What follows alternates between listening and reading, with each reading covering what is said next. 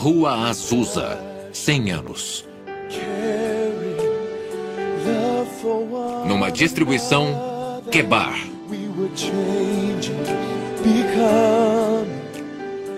Celebração dos 100 anos do renascimento da Rua Azusa. Versão brasileira, Estúdio Gávea, São Paulo.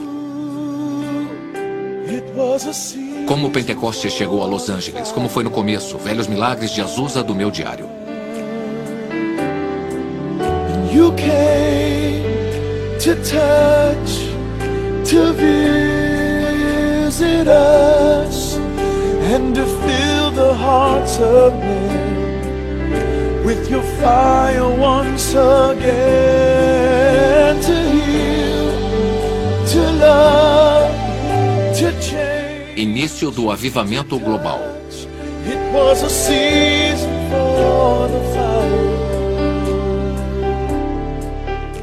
Não importa quem venha, deixe o amor fraternal prevalecer. Missão Evangélica da Fé Apostólica.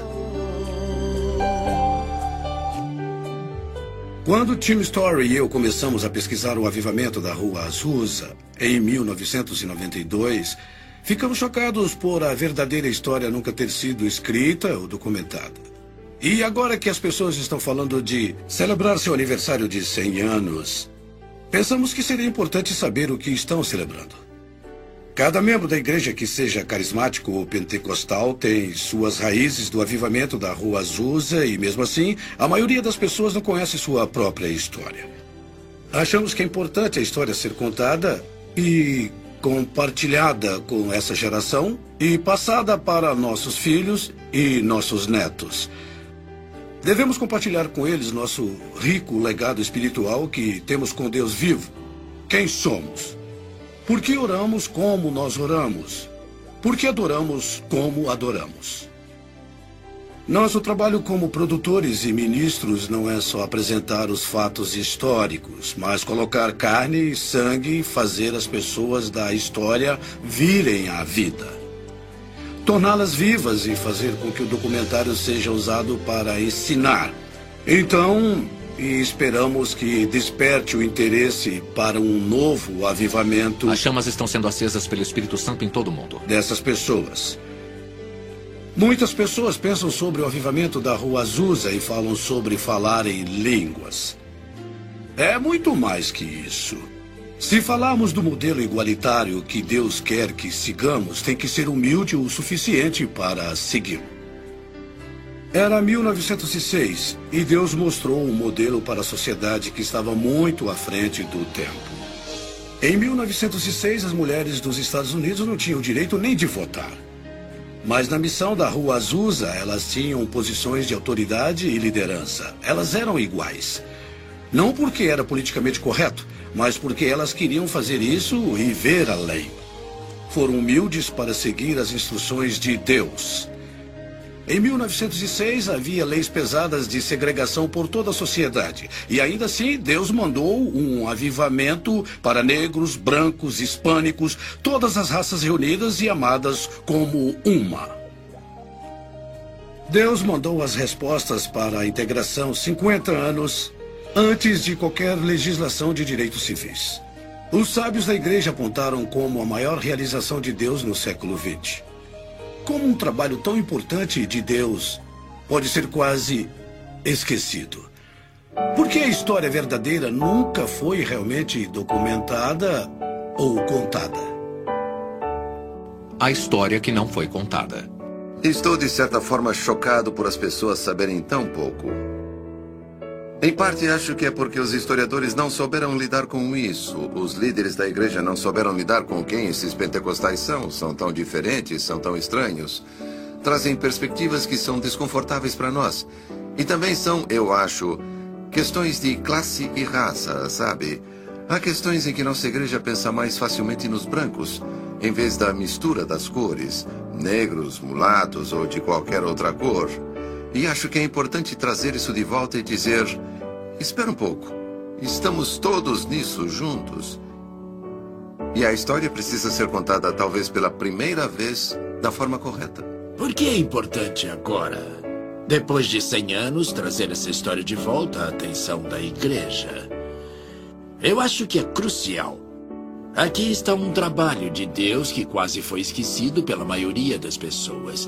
Muitas não fazem ideia de quem foi Seymour ou que foi o avivamento da Rua Azusa. Agora, de acordo com as últimas estatísticas, há mais de 600 milhões de carismáticos e seguidores de Pentecostes. Somam mais de 600 milhões de pessoas. Eu cresci em uma igreja pentecostal afro-americana, classe média. Fomos educados de acordo com a tradição, mas nunca soubemos nada sobre o avivamento da Rua Azusa e eu nunca ouvi falar de Seymour. Seymour era afro-americano e as pessoas que deveriam contar a história são os afro-americanos. Primeiro, muito de nós não sabíamos e segundo, não dávamos nenhum valor e não sabíamos como articular. Então, apelamos para os brancos. Significado histórico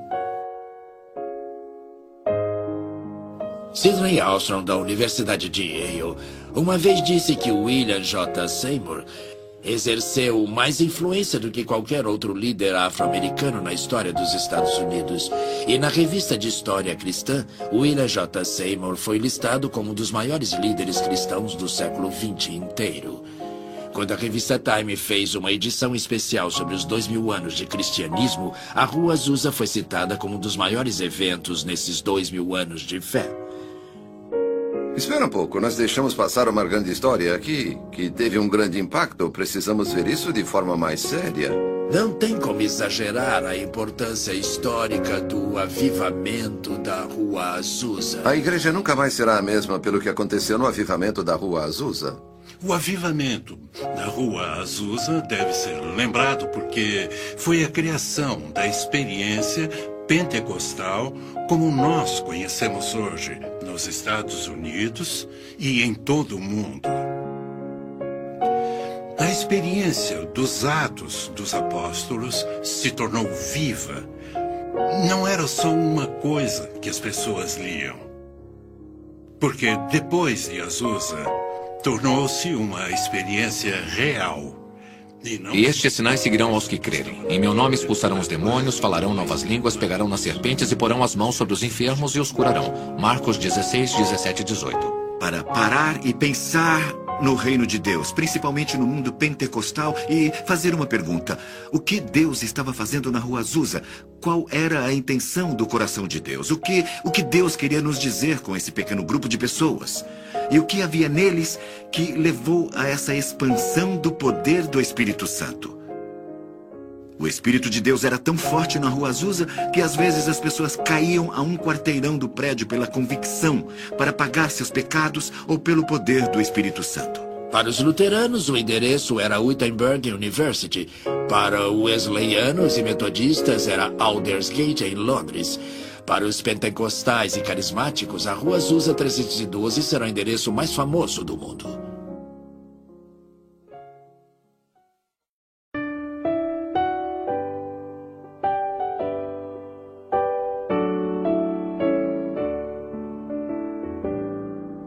Oração atendida. O Dr. Vincent Sinan disse que, para os cristãos, a Rua Azusa 312 seria um dos endereços mais famosos do mundo. E o historiador Sidney Alstrom disse que Seymour exerceu mais influência sobre os cristãos americanos do que qualquer outro líder negro. E começou aqui, há mais de 100 anos, no que era então Rua Bonnie Bray 214. O endereço foi mudado para o atual Rua Bonnie Bray 216. Esta é a casa e o lugar em que tudo começou. Como em Atos 2, versículo 4, eles falaram em línguas. Esta casa da rua Bonnie Bray 216 é a última estrutura física que sobrou relacionada ao avivamento da rua Azusa.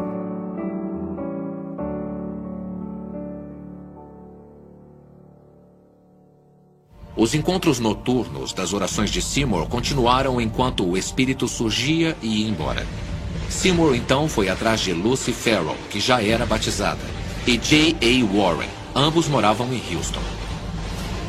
Abril de 1906. Evan Roberts, com exaustão, se aposentou do Ministério Público. 6 de abril. Seymour e seu grupo entraram em uma abstinência de 10 dias determinados a conseguir mais de Deus. 8 de abril foi um domingo de ramos. Segunda, 9 de abril de 1906. Seymour visita Lee em sua casa por volta das 18 horas para orar por sua recuperação de uma doença. Lee se sente bem melhor e pede para receber o Espírito Santo, com o esperado sinal de se sentir preenchido por ele. Em resposta à prece de Seymour, Lee começa a falar em línguas. Ambos ficam extasiados. Seymour e Lee vão até Bonnie Bray para o encontro. Seymour começa com um louvor e depois, como é lembrado, com uma prece da congregação e vários testemunhos.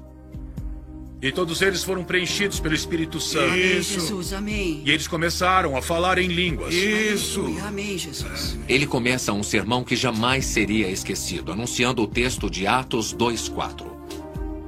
E todos ficaram cheios do Espírito Santo e começaram a falar noutras línguas, conforme o Espírito lhes concedia que falassem. Preencha o Pai. Amém, Jesus. Preencha o Pai. Lee levanta os braços, abre a boca e surpreende a todos falando em línguas. O grupo todo se ajoelha falando em línguas, enquanto a irmã e o irmão companheiros de Seymour chamavam o Deus de Espírito. Quando a filha entrou na sala, um jovem estava na varanda profetizando.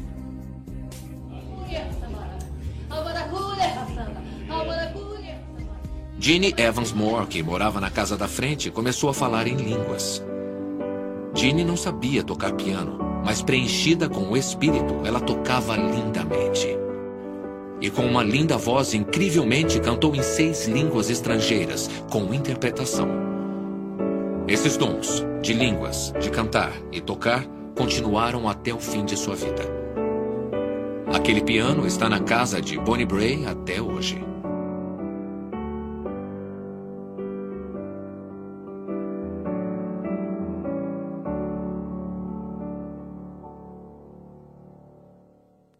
Há divergência sobre como e quem foi preenchido primeiro pelo Espírito naquela noite. Alguns registros dizem que Lucy Farrell, de Houston, orou e colocou as mãos nas pessoas. Outros dizem que o garoto foi o primeiro. Mas todos os registros concordam que aconteceu naquela noite, segunda-feira, 9 de abril de 1906. Filmagem de 1992. Como foi que você se envolveu? Eu quero entender, entender a história. Eles quase tiraram a casa de nós, então você se envolveu e ajudou a salvar esse lugar histórico, não é isso? Sabendo que eu era escriturário, nós não sabíamos o que eles planejavam fazer. E descobrimos que eles planejavam derrubá-la e construir um prédio de apartamentos. Isso é incrível, porque quando nós falamos de história, de história da igreja, você acha que a maioria dos cristãos vão saber o que realmente aconteceu? E, e, isso é parte da nossa herança. Eu me envolvi porque achei que era uma coisa necessária de se preservar, uma das últimas relíquias da igreja. Essa é a última coisa física de que temos conhecimento do antigo avivamento de 1906. Art Glass interviu para impedir que a casa de Bonnie Bray, agora um museu, fosse demolida. É a única estrutura que sobrou do avivamento da Rua Azusa. Dr. Art Glass, 13 de outubro de 1938 a 8 de março de 2004. Obrigado, Art. Little David, play on your harp, hallelujah.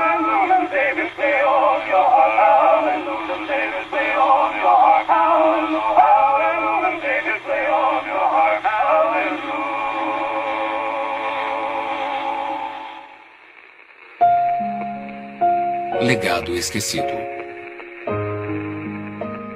A história das mulheres de Azusa. O legado esquecido. O ano era 1906, mais de quatro décadas antes de elas conseguirem o direito de votar. No entanto, na missão Azusa, essas mulheres participaram e dividiram responsabilidades. Elas eram iguais.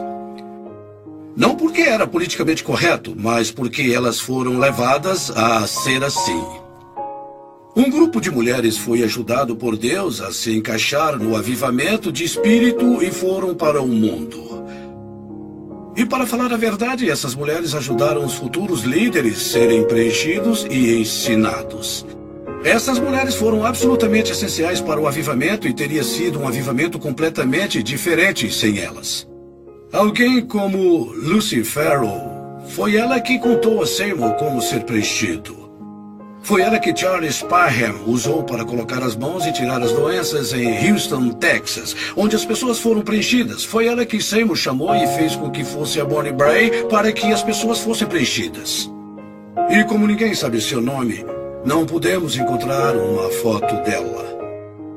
Lucy e algumas dessas grandes mulheres de Deus. Suas contribuições nunca foram honradas, seus nomes nunca foram citados, a história delas nunca foi contada. E temos que dizer por quê. A história foi escrita sem as mulheres, a maior parte dela foi escrita pelo homem. E em boa parte dessa história, as mulheres foram esquecidas. Muitos líderes no movimento pentecostal diriam se tivessem contado a história. Eu fui tocado por essa mulher, eu recebi o Espírito Santo pelas mãos dessa mulher. Você não pode ter o Azusa como ele aconteceu, sem o forte apoio das mulheres. Elas foram cruciais para o avivamento. Pelo sucesso, temos que olhar igualmente para homens e para mulheres. Sem o sacrifício delas, sem o apoio, sem o desejo delas de levar o evangelho, às vezes, para lugares que os homens não queriam ir, não veríamos o movimento que vemos hoje. Essas mulheres não oram apenas, elas esperam que Deus responda. Então, quando oravam, procuravam uma resposta específica de Deus. Se você realmente estudar o avivamento, verá que teria sido diferente sem as mulheres.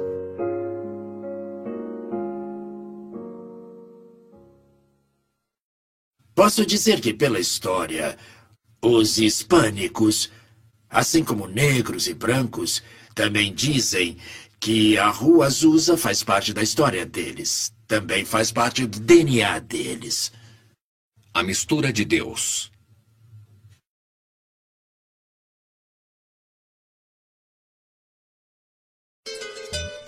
Não existem muitos nomes hispânicos que aparecem na missão da Rua Azusa. É realmente uma tragédia e acho que há uma razão para isso. Também acho que é importante reconhecer que aqui, na parte sudoeste dos Estados Unidos, Há diferenças de classes que são desconsideradas dentro da comunidade latina. Existem aquelas pessoas que têm seus traços da Espanha, por exemplo, e há também os indígenas, que são nativo-americanos.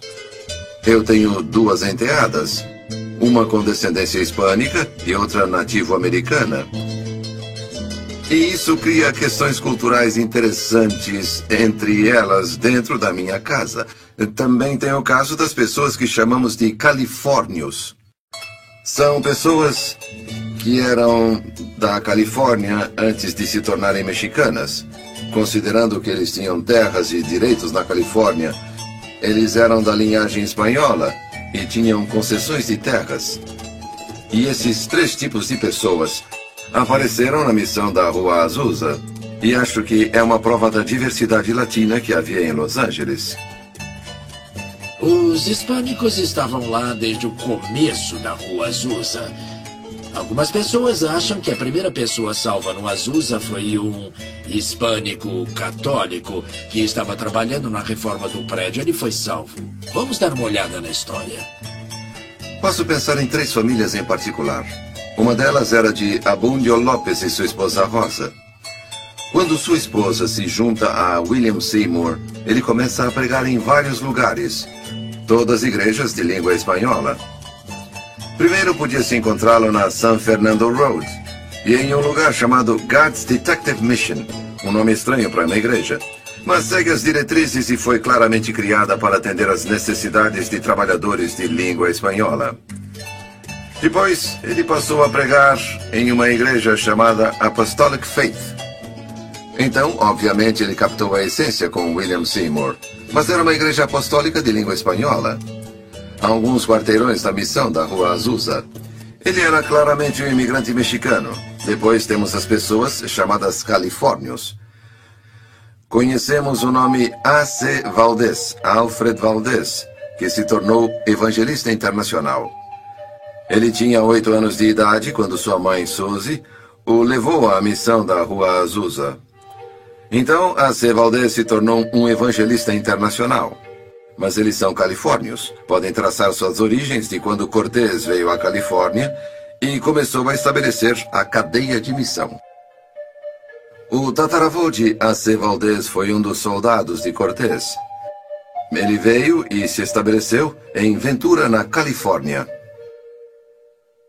Um terceiro tem um homem que é mencionado. Seu nome é, é, ele é Brígido Pérez. Ele, ele vem, é um jovem, ele é solteiro e acho que provavelmente é um integrante mexicano que vem para os Estados Unidos e encontra trabalho. Quando ele é batizado, decide que não pode ficar parado, tem que fazer alguma coisa. E sei que depois ele vai para o México, então temos vários nomes de latinos no período de 1906 a 1909 que fizeram uma diferença significativa. Há outros nomes que aparecem especialmente no movimento apostólico. Ele vai trazer nomes, mas essas pessoas não aparecem até 1910, 1913, 1914. George Montgomery foi um investidor no mercado de ações. Ele tinha um lugar na Bolsa de Valores de São Francisco e era um homem muito rico. Tinha minas de ouro no México e usou essas minas para financiar os ministérios. Certamente, George Montgomery foi uma grande influência na liderança do irmão Alazábal e de Juan Lugo na experiência pentecostal e Olazábal se torna muito importante no pentecostalismo, ministrando entre principalmente mexicanos e americanos. Mas não só com eles. Em todo o sudoeste americano, tudo até Nova York. Ele funda o Ministério Latino de Língua Espanhola, com a tradição pentecostal. Ele faz um trabalho maravilhoso. Acho que é importante lembrar quem ele é. Juan Lugo trabalha com cana-de-açúcar no Havaí. Fica sabendo o que está acontecendo aqui e é resultado do trabalho que George Montgomery tem feito com pentecostais. Ele entra em contato e vem para a Rua Azusa e acaba em Porto Rico. Então estabelece seu trabalho em Porto Rico e Nova York.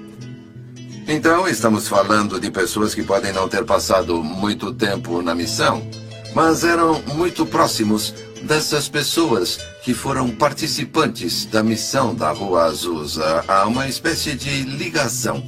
Muitos mexicanos foram para a Rua Azusa e o movimento pentecostal se espalhou por todo o México e Estados Unidos. Logo depois da Rua Azusa, grandes movimentos. Uh, depois pela América do Sul, que agora em alguns países da América do Sul ah, como Guatemala, o pentecostalismo atinge cerca de 40%. No Chile, cerca de 30%. No Brasil, provavelmente 10% ou 30%. Ah, então, a América Latina é cenário da explosão de crescimento do pentecostalismo pelo mundo. Grandes quantidades de grandes igrejas do mundo estão na América do Sul. Então, o espanhol se tornou língua de comunicação dos pentecostais por todo o mundo, seja lá onde ela é falada.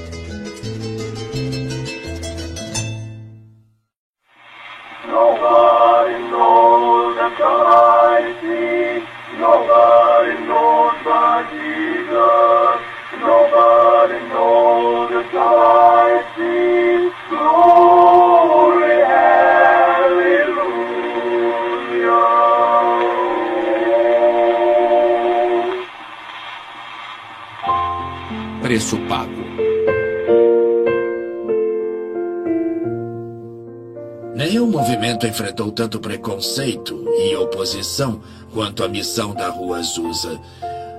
Os artigos de jornais eram racistas, acusatórios. Falavam dessas pessoas como se elas fossem loucas, malucas. Usaram a palavra com P foram muito racistas. Elas eram frequentemente atacadas fisicamente e, se elas mostrassem alguma ligação com o avivamento, jogavam legumes nelas, derrubavam suas tendas e às vezes suas casas eram queimadas. Se as mulheres eram pegas falando em línguas na esquina, eram presas como pessoas insanas. E muitas vezes as mulheres eram ridicularizadas pela imprensa. Falavam constantemente para elas que elas eram indecentes, porque rolavam no chão e o vestido delas podia subir um pouco. Teve até um artigo de jornal que falava que elas deitavam no chão e balançavam os pés no ar, de forma que não se encontrava em nenhum outro lugar de Los Angeles.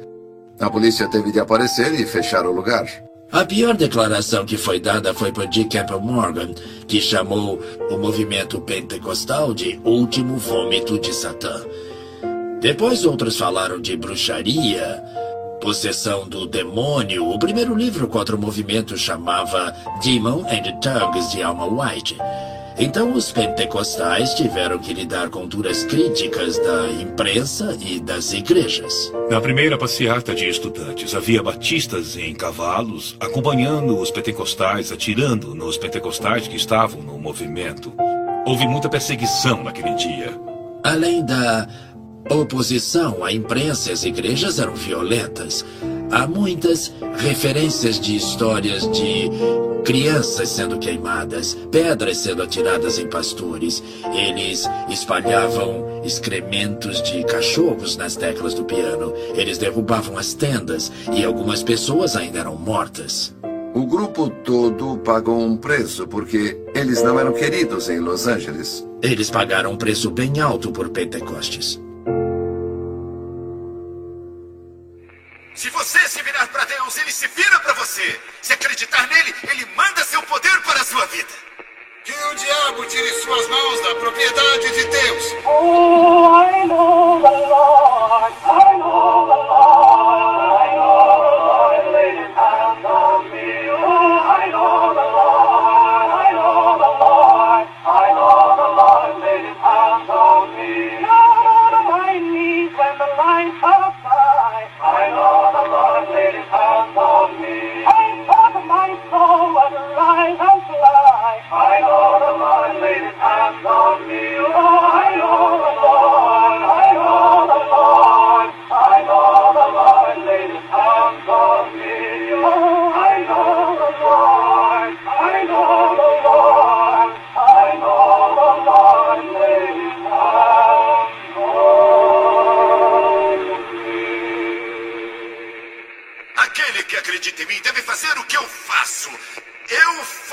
E muito melhor do que isso, ele.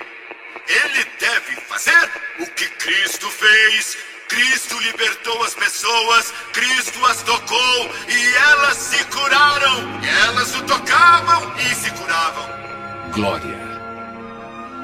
Uma das coisas mais importantes da Rua Azusa é que acabou com a teoria de que existiam, desde Santo Agostinho, que a ideia dos milagres, sinais, maravilhas, línguas, interpretações vinham de demônios, acabaram.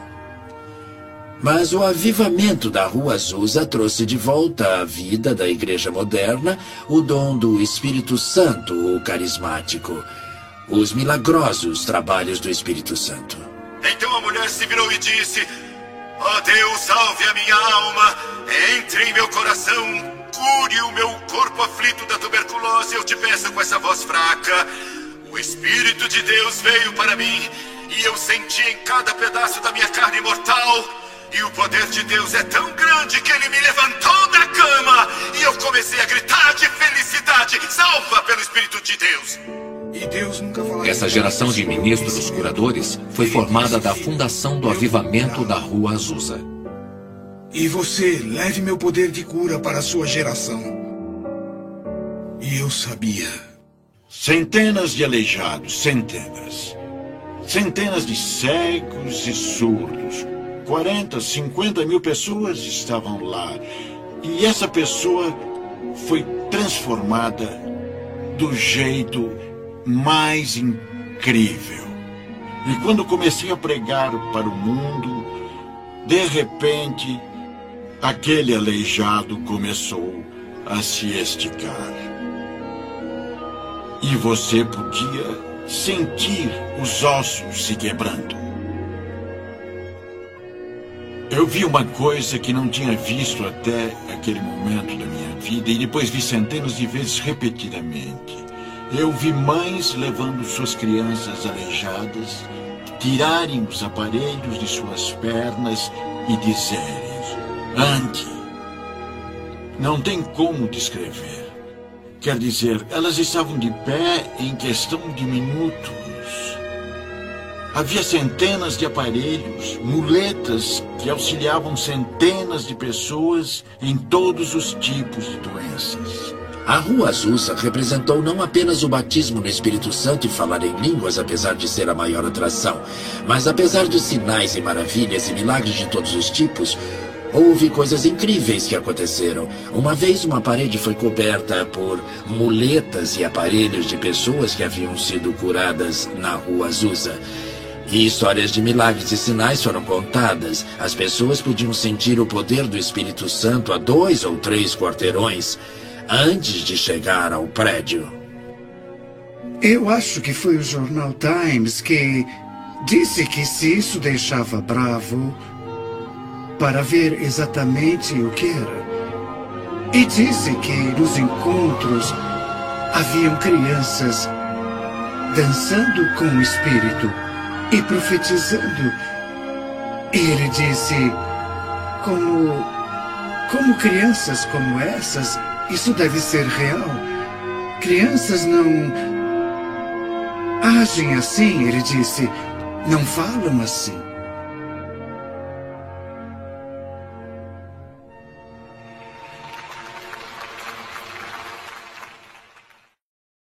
Foi um grande movimento cultural. Tinha muito a dizer aos líderes da sociedade, tinha muito a dizer aos líderes contemporâneos da igreja. O que temos a oferecer hoje, o que nós temos que seja único. Nós parecemos com as igrejas do resto do mundo. Compromisso.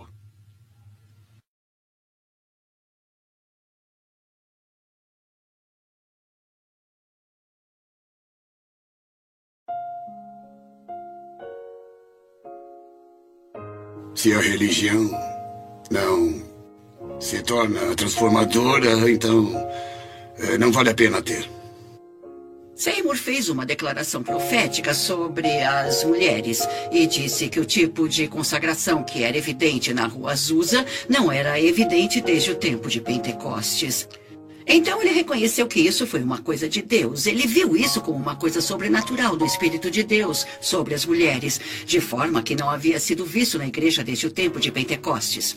Então ele sabia muito bem que isso era uma coisa que o Espírito Santo estava realizando. Acho que Seymour, por causa de sua humildade, pensou que ele não podia fazer nada além de usar essas mulheres, porque ele viu isso como o Espírito Santo operando nelas. Então encontrou lugares para elas no ministério e as incluiu incluiu na administração do Ministério do Avivamento. Ele permitiu que elas pregassem desde o começo. Ele olhava para as pessoas como Pharaoh como uh, uh, sua colega no ministério e, na verdade, ele a chamou quando as coisas estavam ficando difíceis no avivamento. Ele pediu sua ajuda, então ele a via como igual. Ele recebeu Florence Crawford no ministério e ela ficava como líder na Califórnia. Então, ele era muito aberto em relação a usar mulheres de várias formas que não haviam sido usadas antes. Derramarei o meu espírito sobre toda a carne, vossos filhos e vossas filhas profetizarão. Joel 2:28. Como as mulheres da missão de Azusa tinham posições de liderança e autoridade, uma década antes do 19 Amendment, dando às mulheres o direito de voto nos Estados Unidos, nos anos seguintes, gradualmente, essas igualdades foram diminuídas.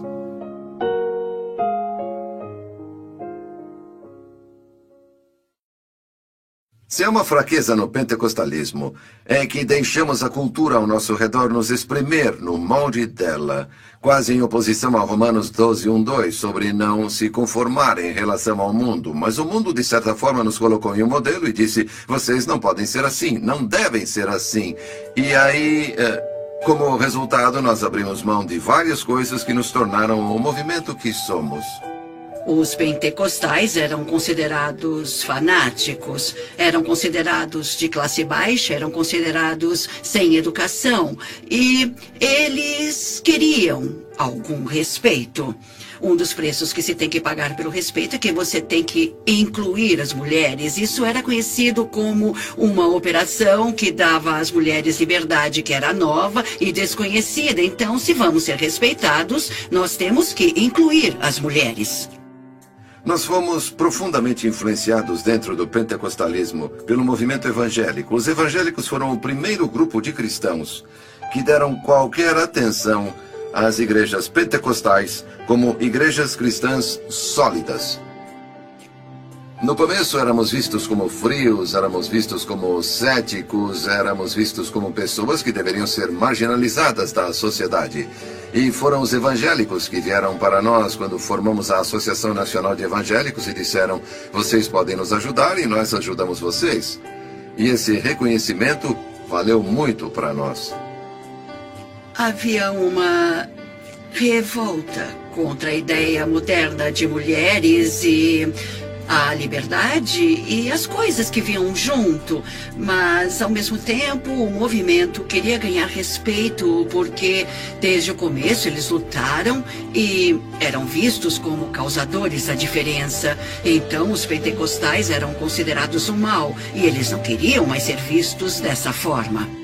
O papel das mulheres mudou conforme as igrejas foram ficando maiores. Não as coloque no púlpito, não permitam que elas tenham palavra igual ao governo da igreja, e acho que parte disso foi um acordo dos, dos evangélicos, que sempre foi considerado o principal, as mulheres manterem o silêncio na igreja, e eles não veem o livro de Joel e o livro dos Atos da mesma forma que os pentecostais.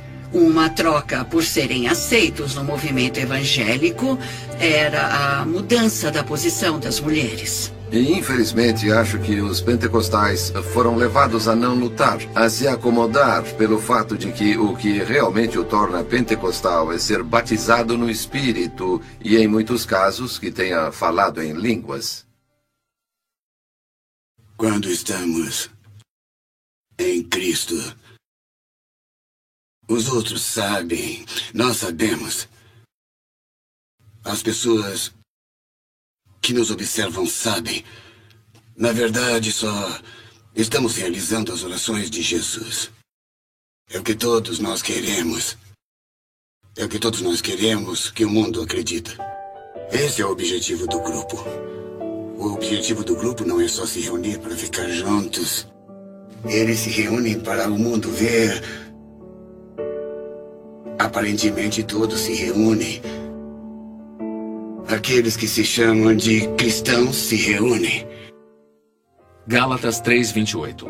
Não há judeu nem grego, não há escravo nem livre, não há homem nem mulher, porque todos vós sois um em Cristo.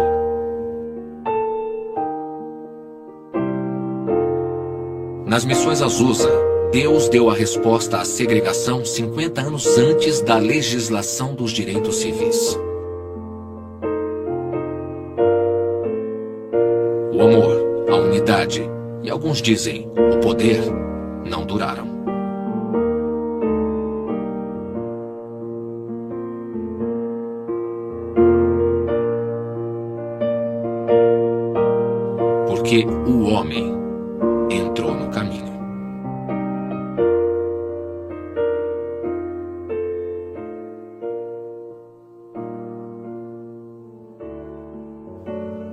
A crença, eu acho, nas possibilidades que estavam disponíveis em uma sociedade como esta em que vivemos. Aqui vivemos em segregação, mas ele disse: não precisa ser assim na igreja, podemos fazer melhor. E certamente isso nos tornou uma só família, somos irmãos e irmãs, e não há razão pela qual não possamos contribuir uns com os outros. E foi uma experiência rica. Acho que, se você ler, por exemplo, do jeito que Frank Bartleman fala sobre uh, uh, a, a missão e os tipos de experiência que aconteceram lá, e o jeito como as pessoas se tratavam, como oravam umas pelas outras, como elas uh, se, se abrigavam, se alimentavam, como se abraçavam, beijavam, você sente que aqui elas realmente criaram uma família em que todas as pessoas eram iguais, só as pessoas do lado de fora não conseguiam enxergar isso. Então, nesse momento de segregação total e grande, eh, grande luta racial, o senhor enviou esse grande avivamento, liderado por homens negros. Então, sinto que o senhor estava tentando mostrar o caminho para resolver os problemas raciais que a nação enfrentou nos anos seguintes. E os próprios pentecostais, mesmo naquela época, em um momento lindo de adoração racial. Uma das grandes histórias é de C. H. Mason, fundador da Igreja de Deus em Cristo, e uma vez mais de 350 pastores brancos se juntaram à Igreja de Deus em Cristo com Mason. E os brancos eram liderados por bispos negros, o que era impensável na época. Esse foi um dos grandes milagres de Pentecostes. Acho que posso dizer pela sua história que os filhos de Deus, como grupo, eram adoradores da Igreja de Deus em Cristo. Saíram de suas igrejas, a de Mason, para começar sua igreja em 1914. Isso é uma coisa de que as pessoas não falam muito, mas acho que os fatos dizem isso. E acho que a Igreja de Deus em Cristo sempre soube disso. Mas é uma coisa que temos que enfrentar como fato da história. Aqui está uma denominação que existiu e foi de fato legalmente incorporada de acordo com as leis do Estado e registros do governo federal. Isso significava que qualquer um que fosse ordenado por eles podia conseguir, podia conseguir redução de impostos, cerca de 50% da taxa normal. E como resultado, as pessoas pensavam: ah, é um ótimo lugar para ir, temos de ir em encontros eventuais, não temos de pagar muito. É uma decisão muito pragmática. Pastores brancos frequentavam a igreja de Mason, que oferecia a eles ordenação, licença e permissão para abrirem filiais da Igreja de Deus em Cristo. Durante esse período de 1907 a 1914, houve muita discussão sobre essa coisa dos brancos. E um pouco de agitação. Devemos ficar aqui? Como vamos tolerar essa coisa de negros? Nós somos brancos, vivemos sob as ordens de Mason e é difícil se integrar à segregação. Todas essas coisas surgiram. Bom, as eh, comunidades foram rígidas em relação aos negros e brancos, fazendo adoração juntos. E eles caçoavam dos pastores brancos que trabalhavam segundo os bispos negros. A cultura está sofrendo claramente o impacto. Os brancos finalmente saem e vão a uma assembleia em Hot Springs em abril de 1914 e formam uma união com pessoas da Rua Azusa, de Indianápolis, de Ohio e arredores e de Colorado. Eles formaram a Assembleia de Deus. O que isso significa é que eles não podem ser vistos como filhos rebeldes dessa, dessa igreja mãe que é Deus em Cristo. Você pode ver isso de certa forma como separação racial. Eles acharam que isso era bom porque os brancos podiam evangelizar melhor os brancos e negros podiam evangelizar os negros. Foi a desculpa que arranjaram. E eles precisam voltar e dizer: nós devemos a essas pessoas. Eles nos abrigaram em tempos difíceis, eles nos deram espaço, reconheceram a entrada de Deus em nossas vidas. Poderíamos ter trabalhado com eles se quiséssemos driblar a cultura e driblar o sistema, mas decidimos não fazê-lo e, como resultado, falhamos em espalhar a palavra e a mensagem de que Todos são normais diante dos olhos de Deus e certamente na plenitude do Espírito. E todas essas coisas resultaram da nossa falta de vontade de pagar esse preço naquele tempo sobre aquele determinado assunto. Depois de 1924, os pentecostais brancos e negros tinham vidas separadas, mundos separados. Uh, em 1948, quando os pentecostais brancos se juntaram à Associação Nacional de Evangélicos, é, os negros não foram convidados. Então eles formaram uma associação de igrejas pentecostais da América, que era toda branca em 1948. Então tínhamos brancos e negros em mundos totalmente separados. Isso foi criticado no mundo todo.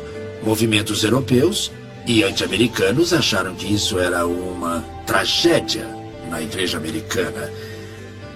Os pentecostais foram criticados por mandar dinheiro para a África, mas não por fazer nada por negros nos Estados Unidos. E essas críticas começaram a ferir. Temos um problema. E há uma raiz incrível nesse problema. E sabe onde começa? Começa na liderança, infelizmente. E até que a liderança queira verdadeiramente atingir a redenção, não só em palavras, mas no espírito do ecumenismo. Certo? Onde está? Está em uma declaração organizacional? Mas onde está na realidade? A tendência é distanciar de onde começamos, no sentido de esquecer o preço que essas pessoas pagaram para tornar possível que todos os homens e mulheres realmente formassem um sacerdote que todos acreditassem e não fosse só teoria. Quando vemos as separações dos homens, de raças, do corpo de Cristo, eles nos veem em caminhos bem diferentes no tanto no corpo de Cristo e os esforços, esse tipo de coisa, eles usam isso como uma desculpa para não acreditar. Eu acho que a Rua Azusa é um exemplo claro de pessoas superando seus interesses pessoais por uma coisa que importa: ser preenchido por Deus, pelo Espírito e. e isso é o começo de uma mudança. Isso me parece ser o começo de uma mudança radical. E a mudança pode vir, mas precisamos de mudanças radicais. Precisamos de objetivos e modelos. E é hora da igreja ir atrás disso.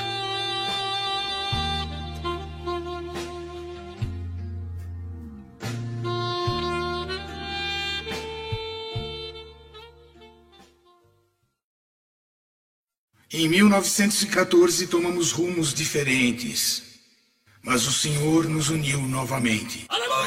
Reconciliação. Um novo começo.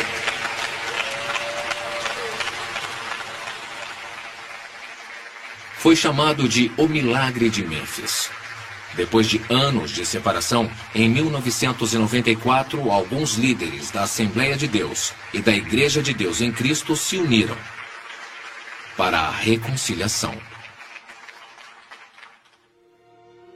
Nós acreditamos que o Espírito Santo intencionalmente nos deu a Rua Azusa como caminho e indicação do que deveríamos nos tornar. Não podemos desfazer a história de racismo que se seguiu depois do avivamento da Rua Azusa, mas podemos, com a ajuda do Senhor, escrever um capítulo novo e melhor e nos comprometermos com isso.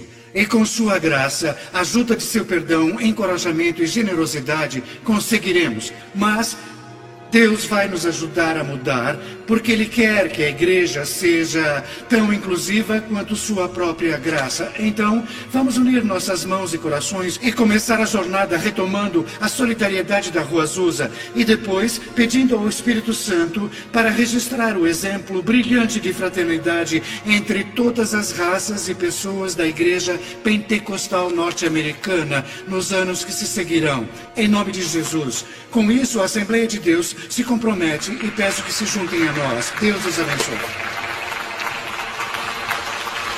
God said, I want you to know the Holy Ghost is my great unifier. I don't care where you come from. I can speak your language. Oh. And he has reconciled us by the power of the Holy Ghost. Don't let nobody tell you the most important thing in our experience is our skin texture. The most important thing is the power of reconciliation that we have in the Holy Ghost. Lord, make us one. One in the Holy Ghost. One.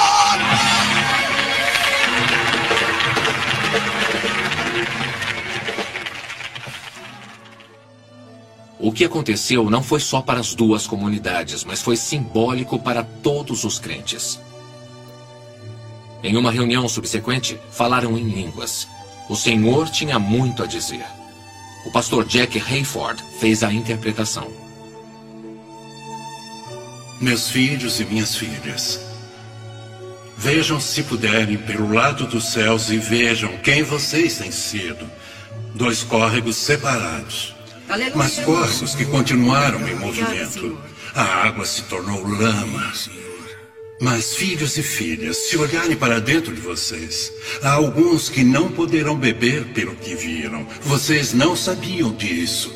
Para aqueles que não viram, aqueles que tinham dúvida, porque as águas cheias de lama foram sujas pela sua absoluta falta de humanidade, não por sua crueldade ou oposição ou, ou intenção, mas sim, sim pela, pela falta, falta de, humanidade, de humanidade, o rio, rio se tornou, se tornou impuro. Agora, agora veja, veja. Um, não, meus dois espíritos, os dois correm em um só, e os dois se tornando, se puderem, se puderem ver do lado do céu, as coisas estão se purificando. Então, então saiba que há razão para o regozijo e preparem-se, pois haverá mais multidões que jamais foi visto. Venham para a alegria de minha graça em vocês isso, Senhor. O Espírito, o Espírito de Deus se moveu sobre de nossos irmãos brancos. E ele, e ele vai lavar os pés de um de, um de nossos irmãos. E queremos, e queremos que isso se, isso torne, se torne um ato simbólico para nós. O bispo Blake, bispo Blake diz que, diz que quer o mesmo, mesmo lavando os pés de um de, de, um de nossos irmãos brancos. O irmão Barrow. Esse irmão, esse irmão que, ofendeu. que ofendeu. O irmão, o irmão Seymour. Seymour. Saiba que este ato não vai apagar tudo o que aconteceu. Mas vai estabelecer um novo começo em nome de Jesus. Aleluia, irmão. Em nome de Jesus. Abençoado. Obrigado, Senhor. Muito obrigado. Obrigado. Aleluia. Obrigado. Em nome de Jesus. Nós lavamos as ofensas do passado. Aleluia. Em nome de Jesus, nós lavamos o sangue. Obrigado, Senhor. Todo o sangue que foi derramado, sofrimento. Em nome de Jesus. Nós lavamos o irmão Seymour. E o irmão Mason. Aleluia, Senhor. Obrigado. Lavar os pés deste irmão. Que seja um sinal a todos os demônios do inferno que têm se esforçado para que não tenhamos sucesso. Aleluia. Mas o Senhor Jesus prevaleceu novamente. Obrigado, Senhor. Para corrigir isso não estava certo.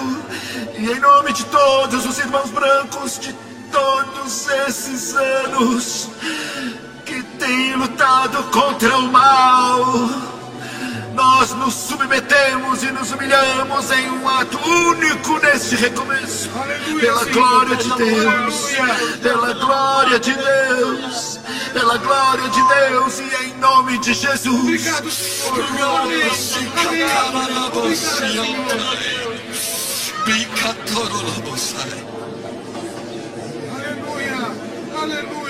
Aleluia. Deus seja abençoado. Jesus. Jesus. Amém, Senhor. Muito obrigado, Deus. Aleluia. Queridos irmãos, isso não é uma troca de superioridade de um ou superioridade de outro, mas sim uma igualdade. Aleluia. Negros e brancos servindo um ao outro. Deus seja louvado. A glória do único Mestre, Jesus Cristo, nosso Senhor. Aleluia. Ele é nosso Senhor e somos seus servos. Aleluia. E servindo uns aos outros, Aleluia. vamos servi-lo. Aleluia. Em nome de Jesus. Bispo Charles Blake, da Igreja de Deus em Cristo, lava os pés de Thomas E. Trask, Superintendente-Geral das Assembleias de Deus. os nossos pecados, Senhor. Glória a Deus. Glória em nome de Jesus.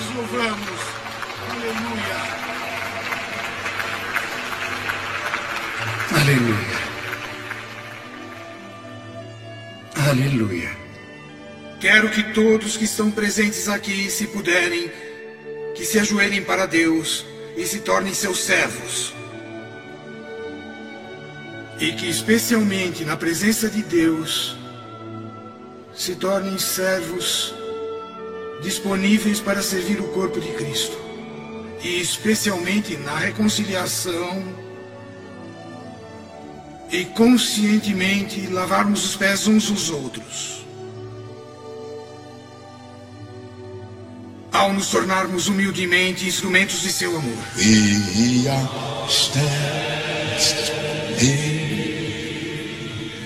on the holy ground. And I know that there are angels all let us praise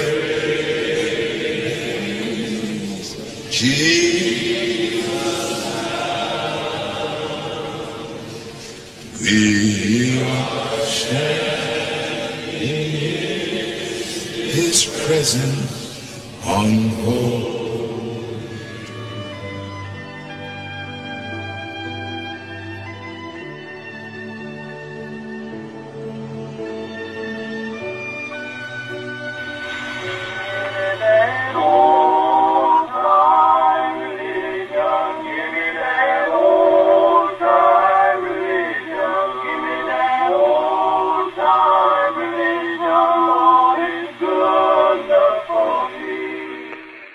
Devemos lembrar da vontade deles. Eles queriam Deus acima de tudo.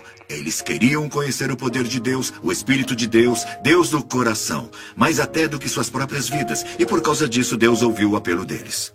As pessoas precisam ser informadas, precisam ser educadas. Porque Deus deu uma coisa muito importante. É por isso que falamos hoje. Considerando o Espírito Santo em Azusa em 1906, então precisamos poder informar as pessoas e encorajá-las, e mesmo os filhos e as filhas de outros países. Em outras palavras, nós devemos educá-los e depois nós devemos ensiná-los e também trazê-los para dentro da igreja. E devemos demonstrar para essas pessoas o que Deus pode fazer para esse instrumento que está cheio da sua presença. Pelas chamas do avivamento, chamas que vieram da rua Azusa, eu acredito que Deus queira usar essas chamas para você sentir em sua casa e em sua vida pessoal.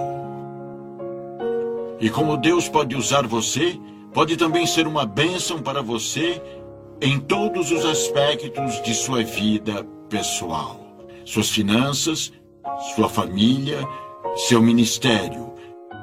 Se deixar as chamas da rua Azusa tocar em você, você nunca mais será o mesmo.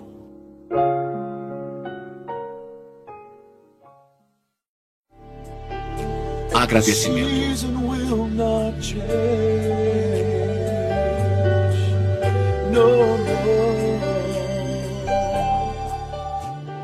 Eu olho para essas pessoas da Rua Azusa e digo: foram eles os fiéis à tarefa que tornaram possível para os meus pais e também meus avós se tornarem crentes em Pentecostes e, mais do que isso, líderes do pentecostalismo. Foram eles que tornaram possível que eu aparecesse no cenário pentecostal sem ter que desistir do que acreditava, sem ser ridicularizado o tempo todo. As pessoas que jogam pedras de vez em quando nos chamam de charlatões ou tiram sarro, mas o preço tem sido pago por aquela primeira geração de crentes. E olho para isso e digo: obrigado, Deus, por essas pessoas. Em minha cabeça, eu sempre digo: se conseguir espalhar essa informação, alguém vai conseguir ir mais além e minha esperança é que alguém consiga ir mais a fundo. Essa é a ponta do iceberg, é o começo do movimento pentecostal. Eu diria que William Seymour e todos os outros líderes de 1906 e dos dias atuais, todos os cuidados com as mulheres, que gratidão que devemos a vocês, porque até aquele momento só existiam igrejas chatas, cansativas, mortas em todo lugar. E e vocês esperaram que o Senhor e o Espírito Santo viessem e, como resultado, milhões e milhões de pessoas foram tocadas com a presença de Deus que muda a vida. Então, obrigado por colocar tudo isso em nossas vidas. E depois de mais de 100 anos, ainda afeta a vida das pessoas. Para mim, a honra de deixar para a história provavelmente o maior avivamento dos últimos mil anos é realmente minha paixão. Agradeça a Deus por seu ministério. Agradeça a Deus por sua fé. Agradeça a Deus por suportar a grande crítica e preconceito que você enfrenta. Agradeça a Deus por permanecer convicto para que nós e essa geração possamos aproveitar os frutos poderosos pelo que vocês pagaram um preço tão alto. Obrigado por obedecerem a Deus. Eles foram às Escrituras para aprender qual era a evidência de alguém receber o dom do Espírito Santo. Eu diria obrigado por descobrirem isso, para não termos que começar desde o começo. Nós podemos ser muito gratos a Deus pela experiência da Rua Azusa porque esse foi o começo de uma nova era do destino espiritual que Deus tinha para a igreja. Quando você pensa no que aconteceu na Rua Azusa e no que aconteceu a partir de Azusa, no que se seguiu, honrar o que Deus originalmente nos propôs, da Rua Azusa foi uma união que saiu desta casa, na Rua Azusa, em abril de 1906. Foi uma união que continuou nos próximos três anos e meio. Essa união de crentes que virou um mundo de cabeça para baixo, plantou uma semente e que hoje em dia está crescendo em 600 milhões de pessoas em todo o mundo. Isso é significativo e precisa ser levado em conta, precisa ser reconhecido e precisamos identificar as pessoas que fizeram isso. Globalização. São muitas as forças. Para usar uma metáfora. Deus está fazendo... Balançando a bandeira do avivamento. E acredito que podemos ver refletido na nova mudança na religião. E ele tomou seu lugar e é tudo graças à, à casa que estamos hoje aqui na Bonnie Bray 216. Ainda está acontecendo. Porque na Etiópia, eles tiveram tantas pessoas se convertendo para a igreja luterana que eles não sabem o que fazer com elas. E eles mudaram de 200 mil pessoas há 10 anos para 4 milhões hoje. E são todos carismáticos. Eles dizem temos de descobrir como nos relacionar com elas, que estão relacionadas à Rua Azusa. Até os muçulmanos na Nigéria estão ameaçados pelo fato de muitos jovens procurarem os cultos pentecostais e conversão que agora eles cantam músicas pentecostais na adoração muçulmana. E eles até têm cultos de domingo em vez de sexta para interagir com o aumento da cristandade naquele país. Eu acho que há grandes implicações. A igreja nunca mais será a mesma como resultado do que aconteceu na Rua Azusa. Você vai descobrir que em todo o mundo a única força que pode vencer essas barreiras religiosas são os pentecostais que sentem o espírito, fazem maravilhas, falam em línguas e fazem milagres. E essa força foi revelada pela primeira vez para o mundo na Rua Azusa durante os anos de glória de 1906 a 1909. Precisamos conhecer as raízes, precisamos conhecer o futuro pelo que Deus fez no passado.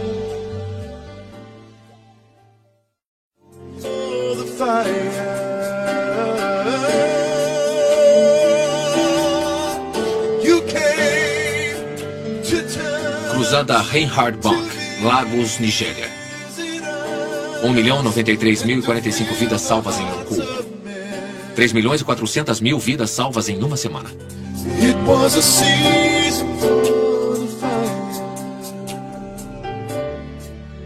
O que você vai fazer?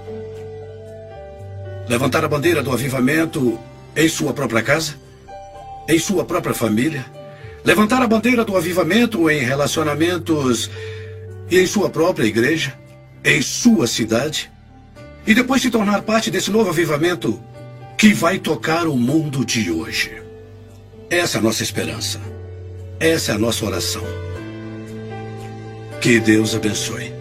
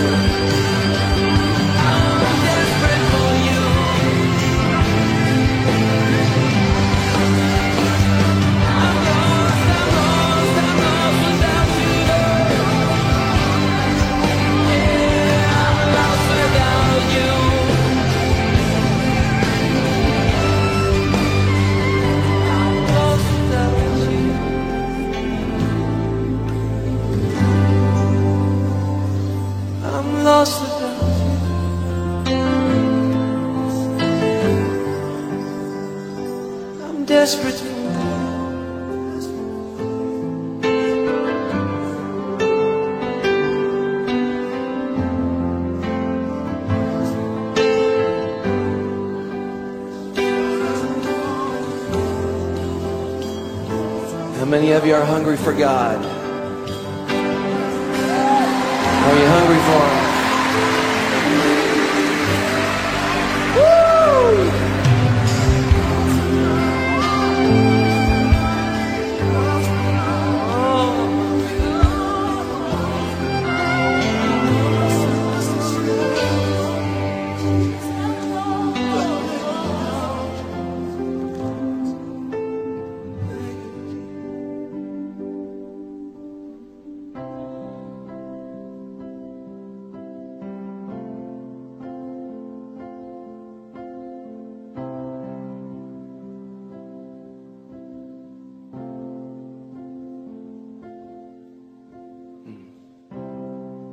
Want more of Him?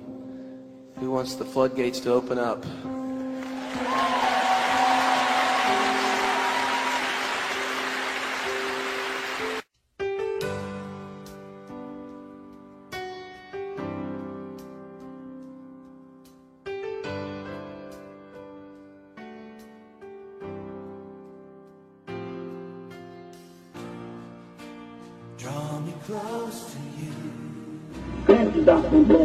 Irmão, podem me dizer o segredo desse grande progresso? O segredo é, é o Espírito Santo, porque nós cremos que Jesus é mesmo ontem, hoje, para sempre. Que não somente perdoa nossos pecados, mas também batiza de fogo no Espírito Santo. E temos visto muitos irmãos que receberam a promessa do Espírito Santo. Depois eles saíram, testificaram respeito a grande amor de Jesus Cristo para ser conhecidos. E assim a obra do Senhor crescer mais e mais. Jesus tem levantado trabalhadores que estão anunciando as boas novas. Jesus não somente perdoa os pecados, mas também batiza de fogo no Espírito Santo. Isso me alegra muito. Help me find a way. Bring to you.